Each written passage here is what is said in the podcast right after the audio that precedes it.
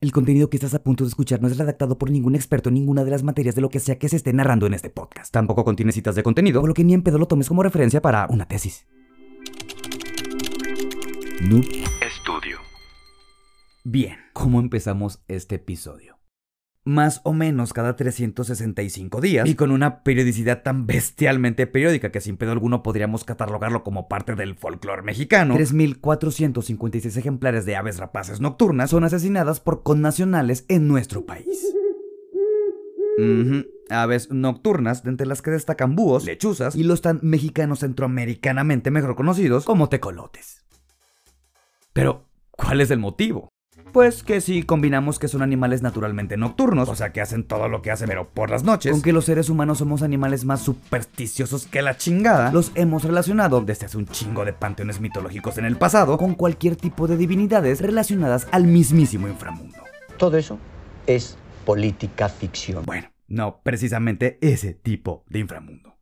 Si nos vamos a la definición de conceptos, una superstición se describe como una creencia regularmente contra la razón que involucra una respuesta mágica a una serie de fenómenos o acontecimientos sin contar con absolutamente ningún tipo de evidencia científica. Creemos que el aborto es un asesinato de una persona. Pero volviendo al párrafo inicial con el que abrimos este episodio, ¿por qué chingados matamos a este tipo de animales? En la cultura pop mexicana se cree que las brujas, por medio de habilidades bien estúpidamente ancestrales, conocidas como nahualismo, tienen la capacidad de transformarse por las noches en esta especie de aves sin otra intención más allá que andarle jodiendo la vida al prójimo por medio de la aplicación de hechizos de magia negra. Pero antes de seguir con este tema, ¿sabes qué es también, además de andar correteando aves nocturnas con piedras y palos, bien pinche tradicional y supersticiosamente mexicano? Desde hace algunos cuantos años en el pasado, por lo menos desde que tenemos registros de los movimientos de las placas tectónicas, esas que ni en pedo fueron tomadas en cuenta por los aztecas cuando establecieron su ciudad en medio de un chingado islote, sabemos que nuestro país se encuentra en medio de una especie de zona bastante eficiente si a la producción y consumo interno de sismos se refiere. Y aunque por lo regular nuestro territorio tiembla por lo menos más de una decena de miles de veces al año, repartidos aleatoriamente a lo largo de todos los meses, los más recordados dentro del ideario mexicano han ocurrido exactamente durante los mismos días durante el mismo mes del año. El hecho de que durante el mes de septiembre hayan ocurrido terremotos como el de 1985 y 2017 ha llevado a muchos a pensar que existe una temporada de sismos. Todos han acontecido durante el mes de septiembre. Y en medio de este contexto tan mitificadamente patriota, pero no necesariamente realista, el pasado 9 de septiembre un choque de placas tectónicas ocurrió en Acapulco, provocando que un chingo de neotenochtitlanenses salieran asustados de sus casas debido al sismo de magnitud 7.4 en la escala de Richter, que si bien sacudió a medio país del centro para abajo, el escenario principal sucedió en la capital de la República. Y pues, afortunadamente, el problema no pasó a mayores. Por otra parte, pero en más o menos las mismas coordenadas del centro del antiguo imperio mexica, la actual jefa de gobierno, y quien pero si para nada que tuvo algo que ver con la caída del Repsamen durante los sismos pero del 2017, Claudia Sheinbaum, anunció el reemplazo del Cristóbal Colón ubicado en alguna parte de Paseo de la Reforma por un rostro gigantesco al que su autor se refiere como la representación de una mujer olmeca, pero que, de acuerdo con las benditas redes sociales. parece formarse más la imagen de un alienígena que la de una persona de ascendencia indígena. Por lo que, y tomando en cuenta las tendencias indigenistas de nuestros actuales administradores de recursos en turno, el departamento de redacción de este podcast considera que en algún punto de esta segunda mitad del sexenio, nuestro presidente descolonizador favorito en funciones, muy seguramente, abandonará su actual residencia oficial, que si nos remontamos a la época en cuestión, fuera la primera casa edificada por el mayor hijo de la chingada, y antagonista principal de la saga de la Nueva España, si tomamos como fuente nuestros libros de historia de textos gratuito. Hernán Chingados Cortés. Y mientras el primer europeo que pisó las Américas abandona el país, si es que Escandinavia no se encuentra en Europa, otra figura proveniente del viejo continente arribó a nuestro territorio con el único propósito de combatir el comunismo en México. Pero, ¿y cuál es el chingado problema? Pues que Vox, partido español que se reunió con algunos dirigentes del Partido Acción Nacional, o sea, el PAN, es considerado como un grupo de ultraderecha. ¿Y por qué? ¿De qué chingado comunismo en México estamos hablando? El tema de hoy En una decisión histórica, con 10 votos a favor, la Suprema Corte de Justicia declaró inconstitucional la penalización del aborto que imponía penas hasta de cárcel. Ah, sí. Y la despenalización del aborto en Chihuahua. Por cierto, la cifra de lechuzas, búhos o tecolotes presentadas en los primeros 20 segundos de este podcast es meramente una licencia literaria para intentar darle una mayor dramatización a este episodio. Y ya. Sean ustedes bienvenidos Ah, no lo sé, José. De acuerdo. Lo acabo de mencionar al final de la introducción de este episodio, pero volvamos a admitirlo. La cantidad de pájaros ajusticiados a piedras y palos por manos meramente supersticiosas, mexicana y no mexicanamente hablando, es un número totalmente al azar sin ningún tipo de fuente de respaldo, pero que no le quita la veracidad a esa situación. O sea, que algunas creencias, mitos y supersticiones siguen bien presentes en prácticamente todas las regiones del mundo. Pero bueno, ¿cuál es el punto de todo esto? Que de todo esto podríamos entender básicamente y a muy grandes rasgos por lo menos dos cosas que matar lechuzas está de la verga y que pues existen aún tradiciones que no tienen un chingado motivo para continuar siendo tradiciones. El que no tranza no avanza. Aunque definitivamente de esto sí que tenemos un chingo de evidencias empíricas, este es un tema del que definitivamente no vamos a hablar en este episodio. Como ya mencionamos hace algunos cuantos minutos en el pasado, los mitos y supersticiones regularmente tienen su origen en una época donde no existía el método científico, y que en el intento de nuestros antepasados por satisfacer esa curiosidad que nos caracteriza como seres humanos, le daban explicaciones sobrenaturales a los distintos fenómenos que le fueran medianamente relevantes a estos mismos seres humanos. Hasta que pues llegó la ciencia para modificarlo todo. Sin embargo, y a pesar de los múltiples avances en distintos campos de estudio en la actualidad, aún tenemos un chingo de preguntas a las que aún no se logra llegar a un consenso entre la comunidad científica. Y una de estas preguntas, relevantes para temas sociales que dividen actualmente a nuestra sociedad en pleno siglo XXI, como el límite de trasplantes, la eutanasia y por supuesto el más relevante por lo menos en México a inicios del mes de septiembre el aborto. ¿En qué momento comienza la vida? Y es precisamente en este momento que te voy a dar un par de segundos para que te des al botón de suscripción a este podcast.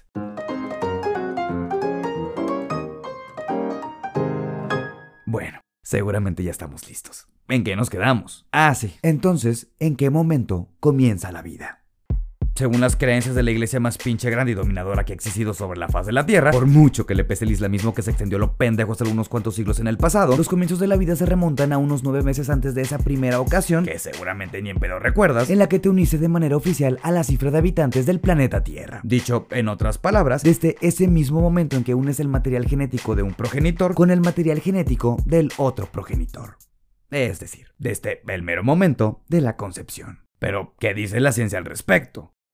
Aunque en general se está de acuerdo en que la concepción es el comienzo de la vida biológica, es en la que se necesita una célula para existir, no existe un consenso real del momento preciso en que comienza a hablarse de vida humana. Sin embargo, una de las teorías más aceptadas por la comunidad científica es que un embrión antes de las 12 semanas de gestación aún no tiene conciencia. Pero, ¿qué entendemos por conciencia? Pues la capacidad, por lo menos, de sentir dolor o sentir satisfacción. Entonces, y de acuerdo con algunos integrantes del Colegio de Bioética de México, desde el punto de vista de la neurología, lo que distingue al ser humano es lo que acontece dentro de su corteza cerebral. Y si un embrión antes de las primeras 12 semanas no la tiene, no puede ser catalogado aún como una persona y por tanto tampoco como un ser humano. Tal vez uno en potencia, sí, pero no un Homo sapiens todavía. Pero, ¿y quién de estos tiene la razón?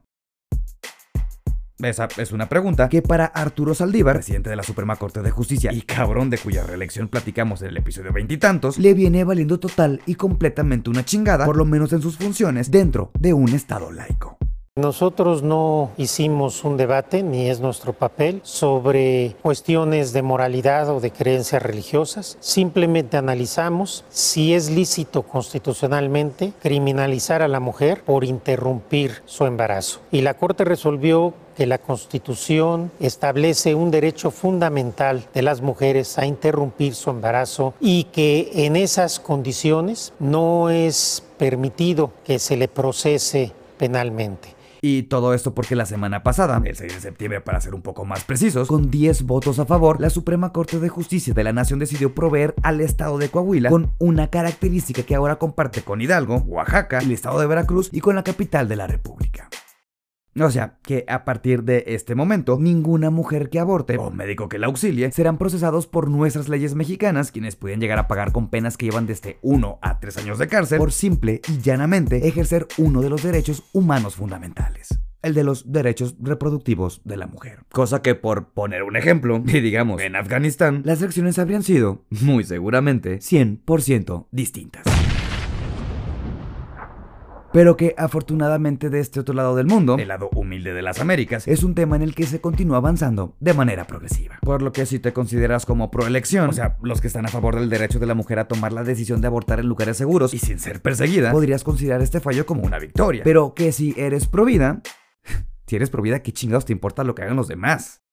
Al final de cuentas, cada quien puede regirse internamente por sus propias creencias morales, pero esas mismas nunca deberían imponerse sobre todos los demás.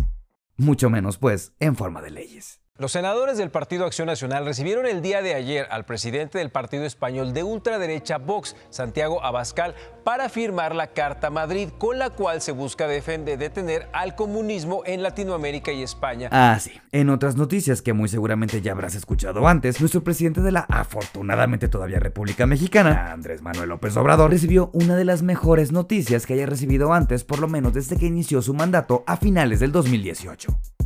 Pero qué buena noticia pudo ser esta. Bajó la gasolina, creció la economía, le bajamos cabrón a la deuda.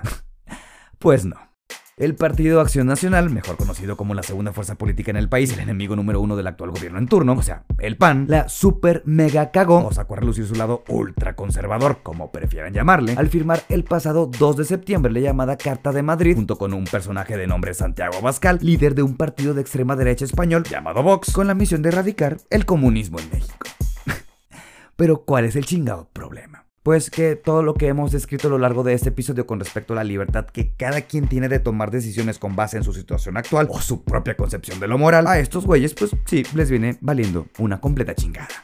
Pongamos un ejemplo. Al ser estos cabrones, hablando del partido español, simpatizantes del espectro político hacia la derecha, ultra derecha para ser más precisos, las propuestas de estos güeyes son por norma de carácter ultra conservador o ultra tradicionalista, llegando incluso a proponer que mujeres con embarazos no deseados fueran recluidas para convencerlas de que el aborto no es la mejor opción. Lo que resulta estúpidamente controvertido, porque como justo comentamos hace algunos minutos dentro de este episodio, simple y sencillamente atenta contra los derechos humanos fundamentales. Son conservadores y ultras conservadores, casi fascistas. Aunque tampoco creemos que es como para que lo ridiculice un señor que previamente llegara al poder, se alió con partidos políticos, hoy desaparecidos como partidos, pero ni en pedo como apoyos, con ideologías igualmente de extrema derecha. Hablando del tema de defensa de la vida, el domingo, después de su evento en Puebla, integrantes del Frente Nacional por la Familia comentaron que recibieron su apoyo, por lo menos de palabra. En este caso me reservo la opinión porque no quiero polemizar. Y posiblemente, y solo como una posibilidad, tampoco quiero opinar sobre el tema debido a dos motivos distintos. O no representa a la izquierda que dice representar, o pesan más los votos, católicamente hablando en un país atascado de católicos, que los supuestos ideales que nos ha restregado en la cara durante al menos sus últimos 50 años de carrera política.